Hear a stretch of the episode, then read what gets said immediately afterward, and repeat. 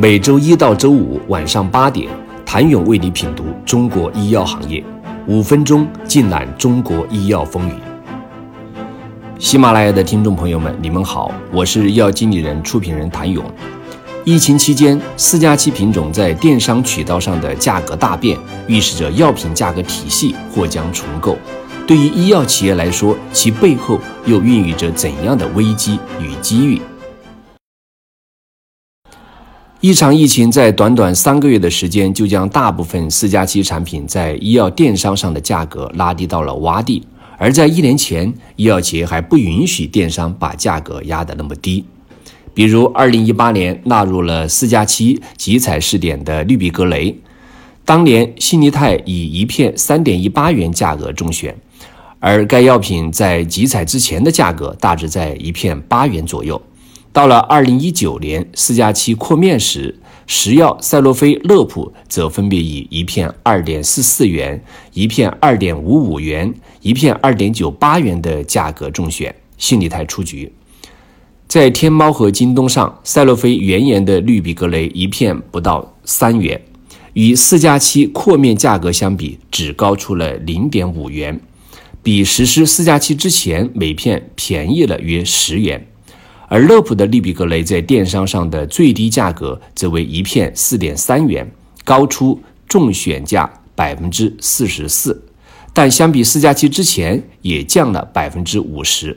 扩维时出局的信利泰在医药网、京东等平台的最低价则与四加七中选价一致，为一片三点一八元。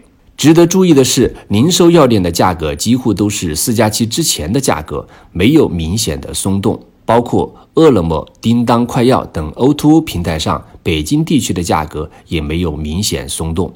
效率、成本和体验是医药电商的三个关键点。O2O 模式的成本是上升的，效率不见得提高，但是体验比较好。而 B to C 核心是成本的问题，京东、天猫、拼多多就是拼成本。B to C 的价格一般比线下低百分之十五，甚至百分之五十以上，这是集约效应。而在四加七产品上，由于院内已是价格洼地，在电商议价能力提升的同时，价格落差也更加巨大。当然，并不是所有的中选企业都会选择四加七价格供应。能供应四加七价格的，也未必是中选企业。不同企业选择不同的价格策略，原因在于院内外价格体系不是十分透明，仍然会有患者选择线下零售渠道买药。医药企业目前仍然是在衡量价格体系透明与不透明之间的收益，但这种现象只是暂时的，未来在价格上将会随着集采扩围无限接近。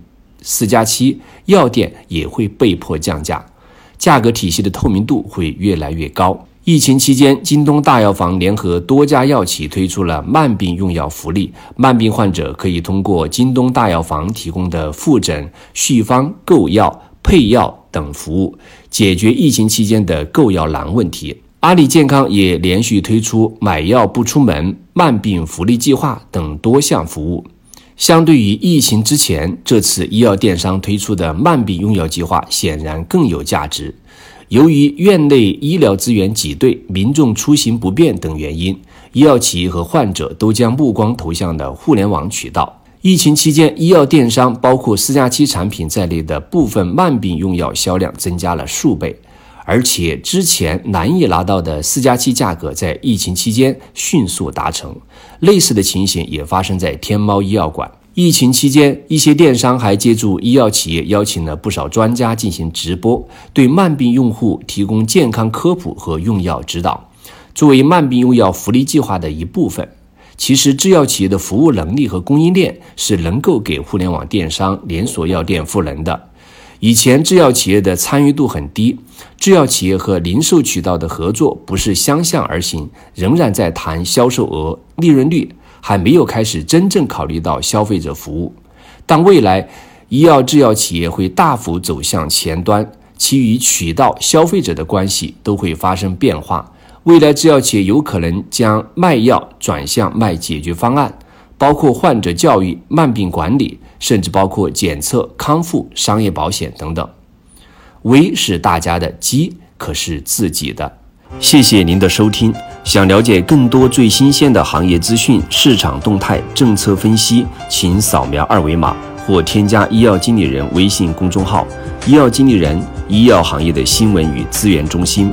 我是谭勇，明天见。